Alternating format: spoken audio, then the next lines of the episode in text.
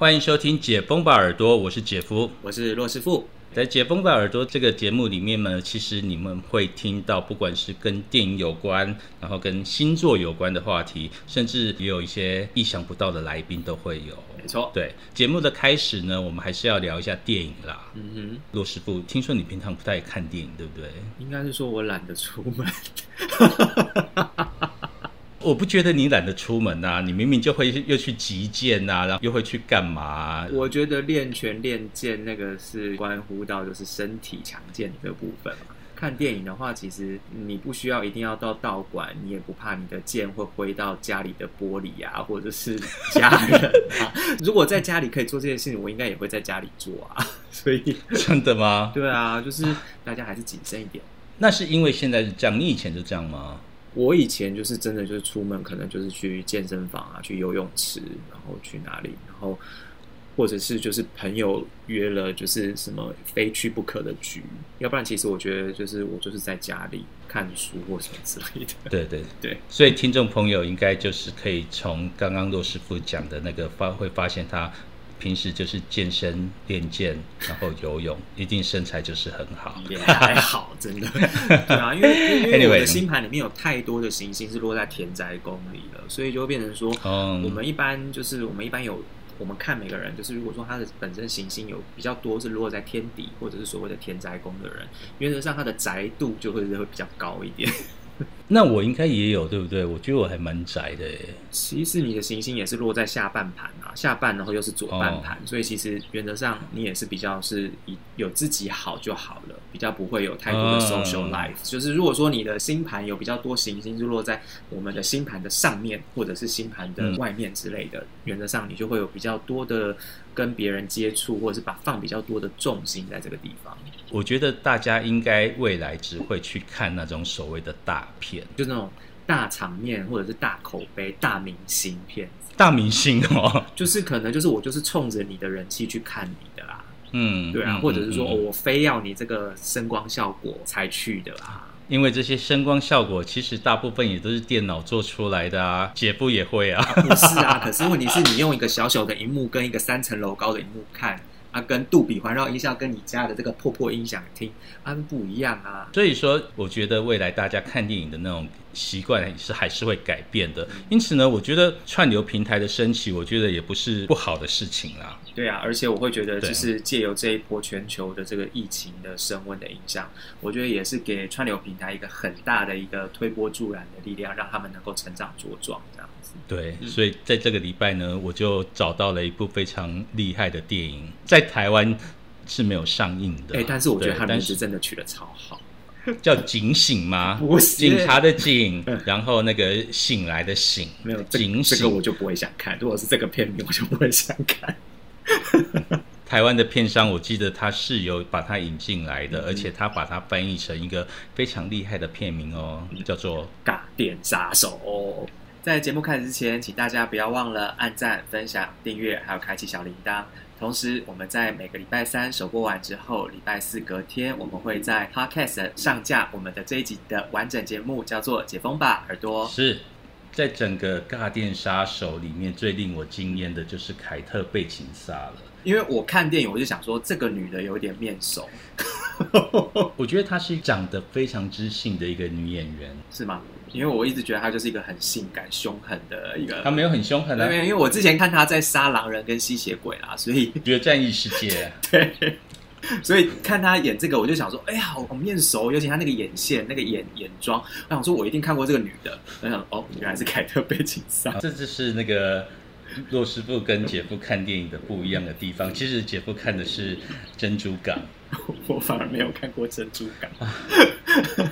其实我觉得在这个电影里面，它就是一个非常朋克的一个 就是 cyberpunk，对烟熏妆啊，然后很很利落的那种，其实我觉得很英国的那种朋克的造型，尤其是他的那个头发，我估计可能又会造成未来的流行。流行的风潮。对对对，，要又厚又短，对不对？看起来就很凶狠这样子。台湾的片商引进来，他把它搬成尬电杀手。台湾的那个片商的那个取名真的是很有天分哎！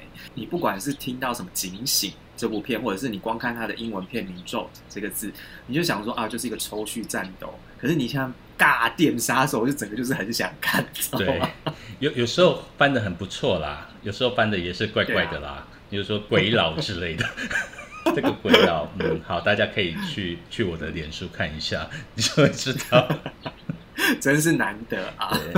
好，那我们讲到《尬电杀手》这个电影特质哈，因为其实在看电影的时候，我就觉得它是一个充满速度感、充满暴力。我觉得导演啊，在这个美术设计上，或者是造型设计上，他也是很有用心的。因为我看到的是那个女主角的造型，我觉得她非常的选，比黑寡妇好很多。黑寡妇很多时候穿的是制服啊，你不要这样。是啊，是啊。那所以说，在这个电影里面看到的这些元素的时候，不免就会让人家想到比较暴力的星座了，就是会比较跟速度感，或者是直接的一个暴力，或者是说一个力量有关的星座。那当然，我觉得就是毋庸置疑是跟我们的白羊是有直接的相关，因为你在片中看到了非常多的呃暴力，然后非常多的爆破场面，然后飞车追逐，然后还有巾帼不让须眉的那种汉子的形象。其实或英雄的形象，或者是个人自我出头天的那个形象，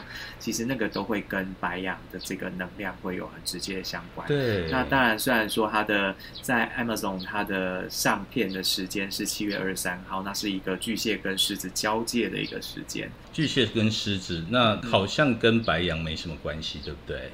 狮子它也是一个火象星座，而且狮子它也是会有要站在 C 位嘛，所以我们这整部片整个全部都是以一个 C 位、嗯。一个女主角的视角对为中心，只是说狮子比较没有白羊这么多的讲求，就是暴力或者是直接性，狮子有比较多的是荣耀或者是统御，就是统领。然后当个中间，或者是说，因为狮子它掌管的部分比较多是舞台的、娱乐的，或者是让大家皆大欢喜的。那白羊比较多的就是冲锋陷阵，我就是要达到我的目标，然后往前冲的速度感的这个部分，就会跟狮子比较不一样。讲得非常好，因为整个在电影里面，我们就看到女主角一直不断的往前冲，一直不断的要去找到杀她男友的凶手。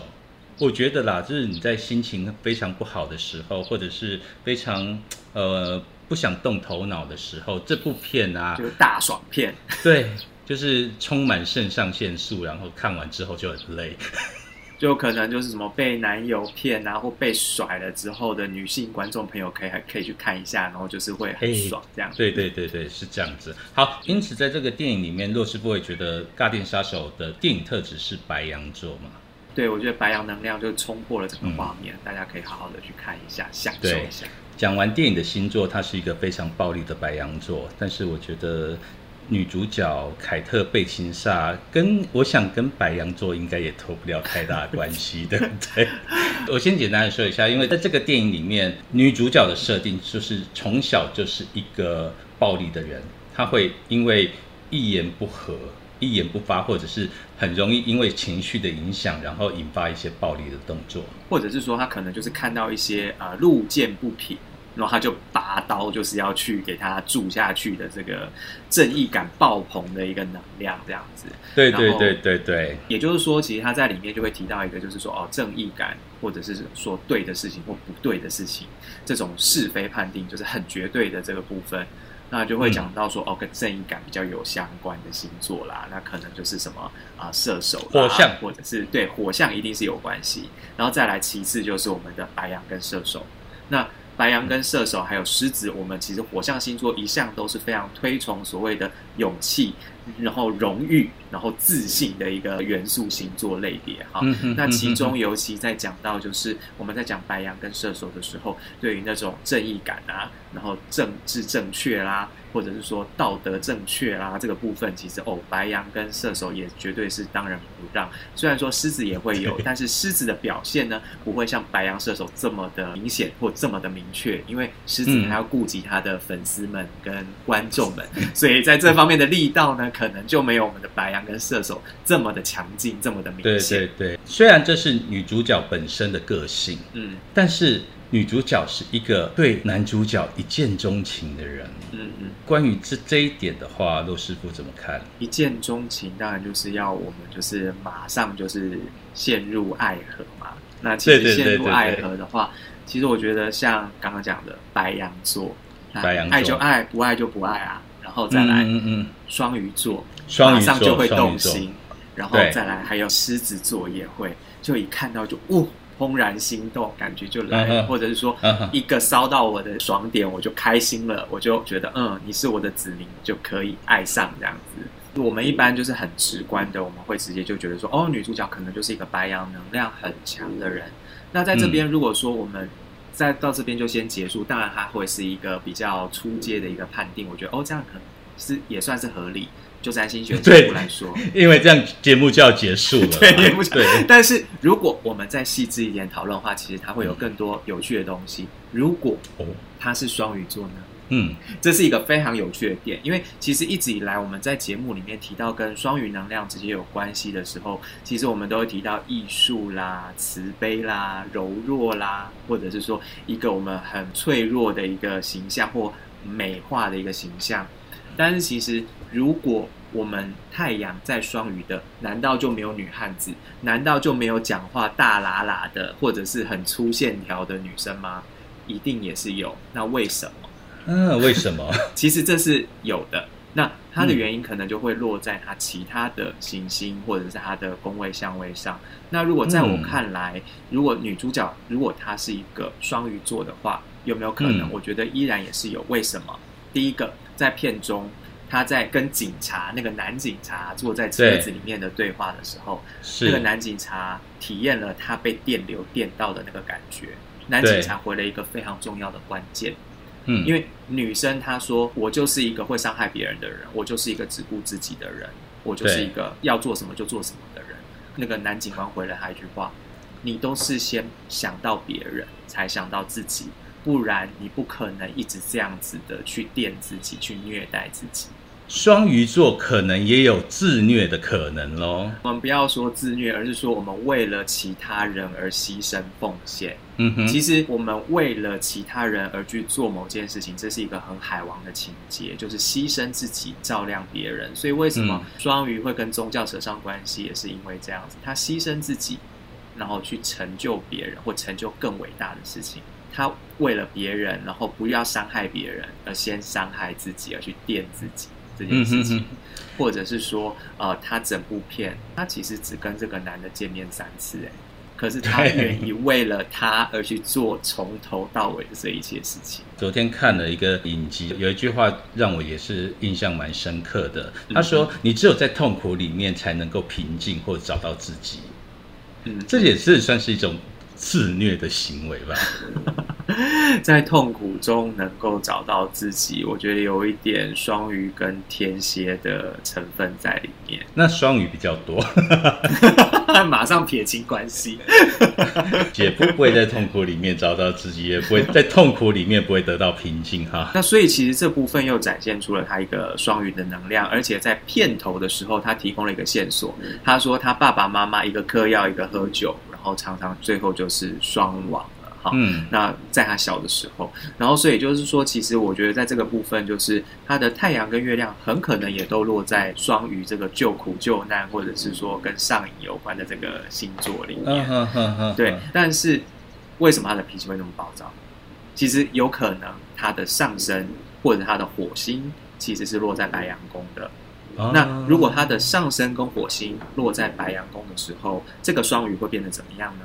这个双鱼它的外观或者它的行事风格看起来就会非常的白羊，非常的粗犷，然后他的脾气呢也会像白羊非常的直接，然后他的动作，他生气的时候的反应也可能会跟白羊的这个直来直往女汉子的形象会有直接的关联，尤其就是我们在讲到上升星座的时候。上升跟太阳星座，上升除了我们三十岁以后看上升这一个点以外，其实太阳跟上升星座一个最大的分别就是，太阳是一个我可能想要成为的自己，但是我不见得成为，我一辈子就是努力要成为这个自己。嗯。上升是一个别人看到的自己，也就是说，其实我们展现出来的部分可能是上升，可是我们一直追求自己，希望能够当双鱼的这部分。所以那女的她希望能够是不要伤害别人，更多人因为她而受到伤害，所以她很虐待自己。但是她用的方式是这样的方式，是很粗暴的方式，不管对自己。或者是对错误的人、犯错的人，他都是用很粗暴、很白羊的方式去展现。而且同时，我们也可以看到，双鱼的下一宫就是白羊，他们是连宫的一个星座的一个配比。对对。所以，一旦的上升跟火星是落在白羊的时候，你的太阳跟月亮会很有可能落在你的十二宫里面。十二宫它是一个隐藏的，它是一个隐而不见的。所以，如果说它的太阳跟月亮都落在十二宫，其实基本上它的太阳跟月亮的能量会被暗盖起来。嗯，因为十二宫它有一个很有趣的地方，就是在社会行星、内行星上面，只要进入十二宫都会被隐藏，就它的能量会被隐藏起来。所以就是说，我们在讲太阳双鱼的时候，我们的那个浪漫跟那个同情心，或者是月亮双鱼的时候那个共感的那个能力，到了十二宫都会被盖起来。然后就变得不这么明显，或者是当事人本身会把自己的想法、自己的情绪摆在后面。对，那再加上他又是双鱼的时候，他又会摆在更后面，然后再加上十二宫的影响，而让他不自觉自己是这个样子。其实我们看星座这件事情，大家对星座非常有兴趣，但是都是只看到太阳星座啦。你真正的个性，或者是你会变成什么样子，其实跟其他的宫位都是有关系的。甚至有时候，其实你不要讲说要看自己星盘里面的其他行星落点，或者是宫位落点，其实有时候行运也会影响。嗯，最明显的就是每次水逆来的时候，大家都怕的要死。对，然后平常可能不会跟别人吵架的人都吵起来了。呃，那就代表说你会吵架吗？其实有时候不是，而是天上的水星逆行的时候，影响到你星盘的整个能量，它是一个连锁反应，而导致一切连锁反应的结果。当白羊座或者是双鱼座，对于他希望得到最后结果那件事情，最后让他失望的时候，嗯，他会怎么办？其实对于双鱼座来说，失落是他星座能量的一个。环节，就像我们的处女证明自己是有产能、有功用这件事情一样，幻灭原则上是海王星能量或双鱼能量所掌管的一个情绪价值或者是一个能量场，所以我相信，就是很习惯琼瑶剧情的这个双鱼朋友们，原则上是司空见惯、习以为常，其实不会有这么大的反应，是吗？他努力了那么久的成果之后，最后让他失望，他反而是用一个失落或者是悲伤或郁闷的方式去展现他的这个不开心，而不是用暴力或者是用这么以牙还牙的部分。所以我才会说，他的火星或上升在白羊的话，他有可能就是用这种有别于一般柔弱型双鱼的方式去展现他的。能量，而且其实如果说你要说到就是这种反击或者这种情绪的时候，其实有时候除了看我们的太阳星座以外，其实上升跟我们的火星还有月亮。它的弱点其实会比太阳星座透露出更多的，在愤怒或者是说你在被得罪的情况之下，或在高压的情况之下，你可能会用什么样的方式去反击？对于反击这一块的话，白羊应该是首当其冲吧，对不对？就是大概是前三名嘛，对不对？其实火星在白羊或火星在天蝎的人，原则上他的反击力道都会很大，但是火星天蝎会有那种君子报仇三年不晚，而且一报他就是让你痛不欲生，一辈子都忘不。不了，然后白羊他就是直接就是你扇我一巴掌，我马上就是还还你一拳，他绝对不会三年不完。对对对，或者是说，其实火星在金牛的也有可能。火星金牛他其实虽然很难被得罪，或者是说他很不容易生气，或者是他很懒得去马上执行一个所谓的复仇计划，但是一旦他的那个怒火或那个复仇的心。被燃起来的时候，他可以用很长的时间去执行一件事情，而且执行完之后，那个火牛阵的那个持续力跟攻击力，我想那个是不用我再去多做解释的。就是最近有感受到，是这样子的。另外就是像就是火星的耀生星座，火火星如果落在摩羯的时候，其实你也会发现它其实也会有一种你知道像那种持续性的那个碾路机的那个方式，它会一步一步的，就是一定就是要去达到他的目的，他的愤怒会是一直持续不会停止的那个部分，他的实践力搞不好比火星金牛还要厉害哦。你的意思是说慢慢折磨你的意思？也没有到慢慢折磨，但是他就是一步一步一步踏过来，然后他可以无视于你的哀嚎。你说过那个摩羯座很残酷啊。虽然它即便是一个要生星座，所以其实要惹火星摩羯生气，跟惹火星金牛生气，其实都不太容易，因为其实他们都比较理性，而且比较就事论事。但是，一旦把他们惹毛的时候，其实反扑其实都还是有一定的质量存在的。大家以和为贵，不要惹毛别人啊！我觉得如果你要得罪的话，你去得罪什么火火星天秤之类的，可能还会比较反抗的力度比较小。大家自己查查自己的火星在哪里好了哈。我觉得在洛师傅的这个分析之后，我觉得非常清楚的，Lindy 这个角色应该就是白羊座了。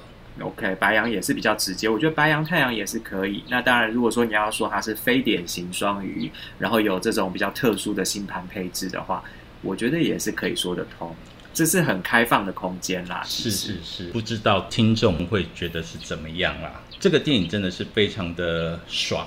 而且画面美轮美奂，而且我觉得凯特·贝金赛很厉害，就是她演这种直来直往的女汉子哦，她还是很美。她虽然不像黑寡妇里面的那种带有一点优雅性感的那个暴力的风格，但是她还是美的哎。今天我们就把这个《嘎电杀手》先讲到这边。那等一下呢，姐夫要跟另外一个男神有约。王维啊，他很有趣。嗯，他的第一个 video 的作品是姐夫拍的。哦，他其实是舞台剧出身的一个演员。嗯，然后中间呢签了经纪公司，他有去演了一阵子的八点档。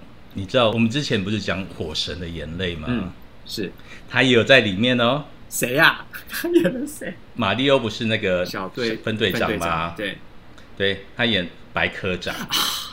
对哦，是那个好人的白科长。然后那个坏的叫什么？我有点忘记了。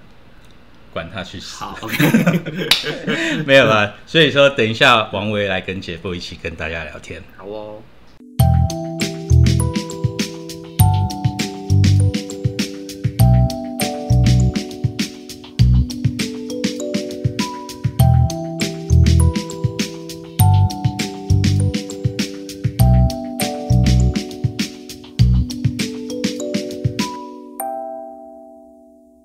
男生有约，今天约的是王维。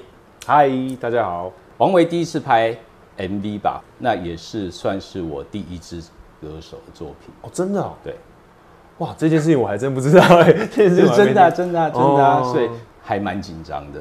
那我也很紧张，所有的人都很紧张。哦，真的，真的。哦，但是大家很泰然的感觉。嗯，那个时候真的第一次非常紧张，因为我知道你是舞台剧。对。演出影像作品这件事情的时候，什么感觉？很不一样。你要去想镜头的位置，然后跟导演水戏的那些过程，其实跟舞台剧的排练方式都完全不同的。对，老实说，其实我不太会去教戏哦，真的，因为可能有经验的演员，或者是他们会自带情绪。我还记得那个时候就在这张桌子，然后导演就说我要跟女主角吵架，我们就在这边。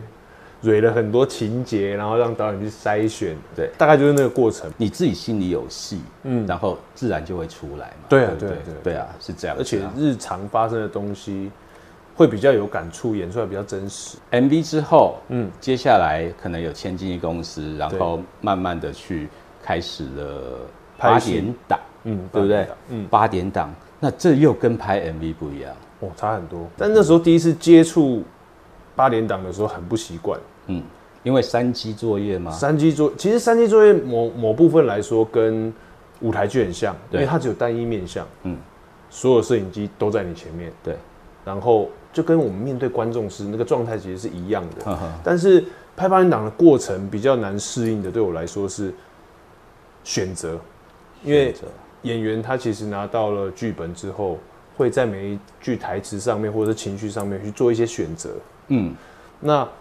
八点档太 rush 很快，然后那个时候又 on 档了，你根本来不及做选择，甚至有时候回到家之后，你不知道我我真的忘了我刚演什么，好像没有时间准备，然后去进入这个角色的内心世界。来不及有内心世界，而且我们那那个时候很酷的是，人家说哦，我们可能拍某台的八点档，就是拿过来纸是热的，然后就赶快把它背起来，然后赶快上去就演了，对不对？我们不是，导演一人发一张纸，嗯，一人发一支笔，啊，你讲什么写起来，你讲什么写起来，把每个人台词写起来，写完之后换衣服录，所以完全没有所以等于是没有编剧，你们就是编剧，哦，导演就是编剧，导演就是编剧，导演一个人一个人把你要讲的台词全部讲出来。所以我们也就能够理解为什么台湾八点档的剧情会很瞎这件事情，对不对？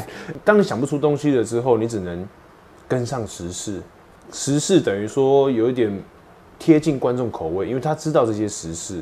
当你用八点档把它演出来之后，等于又强调了一次这个时事，他就会有一点共鸣的感觉。可是抓到事情的根源，其实是他们真的不知道，对，不知道该怎么样把故事发展下去，所以大同小异。对我来说啦，我会看起来都这样认为。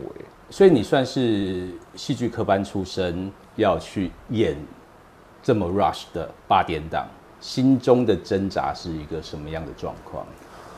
哦，其实刚开始对我来说，去拍这么 rush 的东西，以前在舞台剧的时候有很饱满的热情，嗯，去排戏、蕊戏的过程，做任何选择都是为了这一场没有 NG 做一个很棒的演出给观众看。嗯，可是，在这么 rush 的过程之后，当你持续了一年之后，都是一样，你没有任何时间可以去做准备、选择的那个快速的。说真的，我自己不太聪明，所以我没有没有办法那么快速的去选择。嗯，那相对来说，对我自己就是一种热情有点锐减，对于演戏的热情有点锐减，身体状况呢？蛮差的。因为其实没有什么时间可以睡觉。我原本我原本其实也是夜猫子，没有错了，但是他已经夜猫到你几乎完全连想睡觉的时间、要睡的时间都来不及了，都没有时间可以睡。最长有多久时间没睡？接八点档，然后又接了一个大爱，对然后大爱是在台南拍，对，没有交通车，所以我必须要拍完八点档，开着车下去台南，再拍，拍完之后再连夜赶回来，再拍八点档，再去台南，两天两夜，两天两夜，两天两夜，哇，还开车，那真的很危险哦。很酷啊！对因为每一站休息站我都停，都睡个十分钟，哦。因为真的快不行了。不是每个休息站出来买一杯咖啡或者是买哦，牛咖啡咖啡是在车上直接就是两杯放在那，嗯嗯嗯没了就再买，没了就再买。多久才适应？其实到现在都没有适应，都没有很难适应。如果我我也不知道现在的八点档演员他们有没有办法说适应这样的阶段跟这样的拍戏环境，也许他们适应的很好，但是从他们的眼神还有他们眼睛血丝的数量来看，我觉得每个人都很累。如果这样说的话，那应该有赚到一些钱吧？我自己因为那时候是新人，刚进剧组，所以薪水没有很高。哦，嗯其实那一整年拍完之后，我中间还有去插舞台剧啊什么的。当我拿到薪资单的时候，哇，我舞台剧的薪水比拍八点档还要多哦。嗯，其实用用这么长的时间去拍这样的八点档的戏，以新人来以新人的角度来说，赚不太到什么钱。所以你现在比较少接八点档。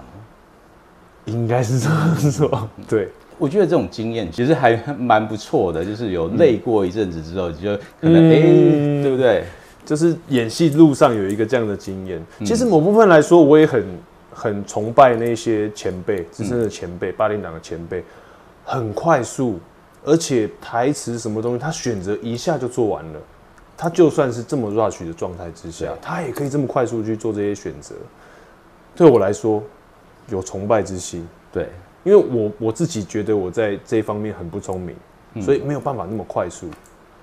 他们真的很强，说真的，对啊。你刚说你很崇拜八点档的演员，他们有这种的耐力、决心、体力，对你最崇拜谁？我最崇拜谁啊？以我有的经验来说，我崇拜那个时候像文山哥，陈文山，然后还有可丽姐，苗可苗可丽，很快速，很快，极为极为快速，而且很到位。他是一个很温暖的人，很很温暖的人。对，然后很嗯，应该怎么说？有种妈妈感。要哎，可能也因为那时候我们演戏的时候，他是演妈妈嘛，嗯嗯嗯，所以跟以往我在看他演他台的其他其他的八点档那种连珠炮那种很狠的那种，哎，在我们演那个时候，他是一个很温暖妈妈改变形象了。对，那你觉得你可以演出像他？妈妈感吗？不是不是不是不是，就是那种一连串台词不停的那种连续性的骂人。哇哦，这个我还真的没有尝试过。你没尝试，但是我觉得我应该是有办法的。嗯，可以的，因为是总是要面向他能够讲那么多，必定是有想过对切到什么东西，每一句的语气，那个东西才会有它的会靠，哎，还有它的起伏。背台词应该不是太大的问题吧？对，其实背台词不是很大的问题，但是我会觉得某部分对自己要求吧，我会希望每个细节都想要做到我想要做的感觉。嗯哼，对，所以嗯，选择的时间短的时候，我反而会有时候骑摩托车回家，想回想刚刚那场戏，就会啊，常常有这种失落，就是啊，我错了，我选错了，我怎么这样演，或者是看到。偶然看到演出的时候，自己在荧幕上的时候，我在演什么？照本演出跟即兴演出。嗯，哦，我可能比较多即兴的部分。真的吗？对，即兴，然后还可以按把你的台词给一字不漏。哇，那这样很厉害哦。还好，还好，还好。是哦，一字不漏，我是觉得逻辑上，逻辑上，因为台词都会有逻辑。嗯嗯，逻辑上通顺，其实背起来不是一件难事。嗯。我可以很即兴，但是叫我背台词，我完全不行。我很想知道你们是怎么背的。剧本有很大的关系。嗯，我自己觉得，如果像剧本的逻辑很通顺，对，然后有面向的问题，就就算你今天一个人是要对五个人讲话，每个人面向不同，但是你看到这个人这个角色，你就会知道那个逻辑你要讲什么。台词里面有一些诗词啊，或者是什么那一种就很难，对不对？我那时候拍八点档最难的就是这一些，因为我那时候演的是一个比较 low 模苦耶，对，警察嘛，刑警，啊，所以他讲出来很多是导演说那叫黑话，嗯，很很算怂的台语。是，可是那种台语又很难背，嗯，对，那个时候对我来说最难的是那个部分。哦，所以你本身不是台湾人？呃，我妈妈是客家人，但是他们。我在我小时候，他们都有讲台语。啊，所以那些黑话是你平常没听、没遇过的，完全没遇过的，所以蛮难的，蛮难的。对，会考啦。八点档让你对演戏的热情其实稍微锐减了一点，但是什么样的状况又让你可以保持住你那个还是喜欢演戏的热情？应该是说我中间自己会找很多机会，嗯，然后空档的时间还是会去演舞台剧。那对我来说是一种很像充电的过程。你可以完全，例如说我们排练会有三四个小时，对你有这一段戏，那你在这三四个小时里面很专注，然后去做戏剧上的选择，跟对手丢接，这个时候热情就会抓回来。对，这种感觉。哦吼，那不然 锐减下去，你不能让它一直掉到谷底。我会。呃，演员会想要找一些出口，我会觉得这是我的一个很棒的出口。演了那么多舞台剧，有没有其实让你觉得你最爱的？最爱的对。呃，近两年演了吴念真导演的《人间条件》系列，嗯，我觉得对我自己，呃，过往的家庭经验来说，它是一个很棒的疗愈过程。哦，也是因为刚好碰到这一些戏，然后这样的角色，刚好治愈了我自己内心很长的那个家庭的那个锁，解不开的东西。大概是什么样的一个状况？呃，戏里面演的是一个很像我爸爸的角色。嗯哼。然后从小其实我对我爸爸没有这么的谅解，然后跟他的观念其实跟跟我的个性很不合。嗯哼，然后我会那个锁那个结一直在那里，因为演这样的戏，我要演我爸爸。你似乎懂了他的想法，想什么？他到底是想什么？在这个戏剧上的过程跟思索，他这一句台词为什么这么说，好像就看到他心里想的事情。哦，他想到了这些事情，然后我在台上把它演出来之后，我似乎懂，我似乎懂他为什么这么想。嗯，对，所以好像有把那个结打开了一点。我现在不会觉得有怨恨他或埋怨他什么，只是我们两个。没有互相的那个沟通的桥梁。演完之后要抽离出来，对你来说容易吗？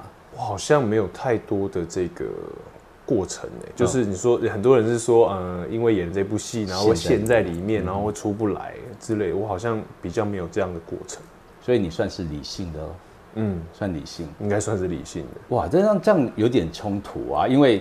应该演戏应该是很感性的，嗯，让你又很理性的把它抽离出来，你怎么做到的平衡？有没有理解这件事吧？我觉得好像在角色里面，你理解的角色是那个是角色，对。然后他出来之后，我还是回到我自己，嗯。那中间会有这个拉扯的过程，是在日常生活中我不懂，嗯，然后。不知道他是怎么想的，那个过程之中，可能在我生活中会影响我。嗯哼。可是当我抓到这个角色之后，我可以快速的跳出来，然后又再去演这个角色，有同时嘎戏的过程吧？有有有有有。那会不会错乱？不会不会不会，我好像没有这个这个困扰。对，那这样很真的还是很厉害哦。应该是经验，我觉得我不能说我很厉害，但是。刚好在舞台剧里面碰到的这一些呃角色跟过程，例如说吴念真导演有一次在舞台剧里面，我一个人演了七个角色，所以这 maybe 也是一个训练的过程。对我来说，我有七种不同的东西在同一出舞台剧里面要去呈现。人格分裂，maybe 可以这么说。你觉得你有人格分裂吗？嗯，可能有一点。其实我看你的样子很。很 nice，情绪来了，或者是真的踩到你的底线的时候，你应该就是一个恶魔。哦，是哦，我是哦，对不对？嗯，所以可能越亲近的家人，嗯，会比较知道我的毛在哪里。嗯哼，嗯，所以可能面对不太熟的人，或者是呃去工作的时候，我会很 nice，踩到底线，也许我都不一定会爆炸。嗯。对，但是如果越亲近的家人，我可能就会爆炸。可能家人真的比较受比较辛苦。对，好比人家有说过，像什么周星驰啊，对，很好笑，把欢乐带给全世界。可是回到角色后面之后，他是一个很很沉的一个人。你在家里也是吗？我在家不会啦，不会，不会啦。哦，还除非是踩到 底线的。对，除非是踩到底线。我跟我妈也是就打打闹闹，开玩笑。嗯哼，对对。其实我觉得你应该平常也是一个比较。我不能说幼稚，就是比较小孩子气的人。可以说幼稚，我很幼稚。很幼稚，怎么样的幼稚法？很爱玩啊，然后很爱开玩笑啊，说话都很直接，不经大脑那一种。难听叫幼稚啊，可是好听叫单纯。我是一个生活还有东西都蛮单纯过过生活的人。你可能会有很强的专业能力，可能你的言行举止或者是你的样子太。太年轻，或者是太又或者说人家说的幼稚，然后导致别人不太信任的专业这件事。有，嗯，基本上来说，呃，出去试镜之前，有没有试镜角色机会的时候，在前一步都是先把照片丢出去，所以在很多 casting 看到照片之后，都会误以为觉得我私底下个性是这样，所以他应该没有办法演出这样的角色。嗯嗯，可是。对我来说就是一个亏损啊！我因为人家觉得我外在是这样的形象，所以我没有办法去试这样子的角色。可是我不一定觉得我没办法演出来哦。对，有没有没演过而想尝试的？我想认真的演一次坏人，比较邪派的角色。嗯哼，嗯，小丑吧，小丑，嗯，小丑那种感觉。嗯哼哼，去年有拍一部。电视电影，嗯，然后从以前大家都会都会找我演的都是比较正派的，例如说律师啊、警察啊那一类检察官什么很正向的。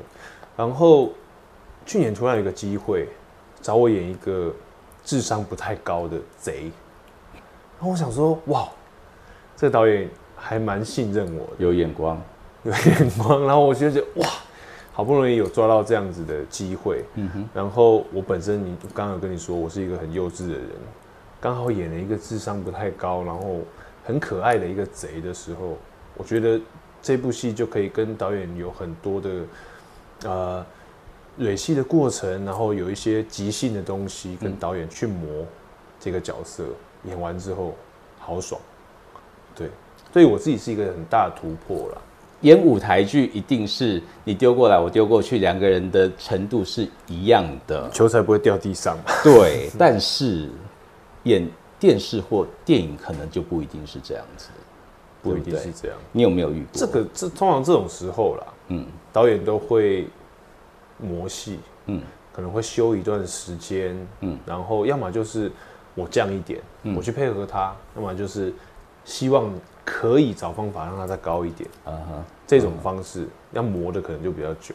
演戏会是你终身的职业吗？目前是目前是，嗯从什么时候觉得你应该是要演戏？从演了第一出舞台剧之后，我享受了那个听到了观众掌声之后，我觉得我是要成为一个演员的。那在之前的资源是嗯，赚钱养家，在舞台剧里面有当过导演，会往自己不排斥，而且也有尝试想要写一出戏自己来导。哦。嗯，音乐剧，音乐剧，嗯。音乐剧。嗯，类似百老汇的那种为什么是音乐剧？因为我觉得音乐是传达情感更快速的方式，而且有时候台词很长，嗯，你用一首歌，观众的渲染力更强。所以大家不知道你会唱歌哦，喜欢唱歌。喜欢唱歌唱的好不好？还不错吧？会因为想要做音乐剧，是我去了美国，嗯，在疫情之前刚好去了美国，然后看了百老汇，看了前两天之后，我第三天要再去买票，都要早上六点排，排十点开门，要排四个小时。在那些排队的过程之中，我就开始想剧本，啊哈哈，然后我要怎么样写一个属于台湾人有情感的音乐剧这种感觉，而且是年轻人的其实我很爱音乐剧，哦，真的哦。而且音乐剧除了戏的魅力之外，又有音乐的魅力，所以是两种合起来的这种感觉。对有时候又有跳舞，而且百老汇的那个舞蹈，哇塞，天哪，对，享受！我希望王维赶快生出一个音乐剧出我。希望，我超希望。对，谢谢你今天来，拜拜。谢谢。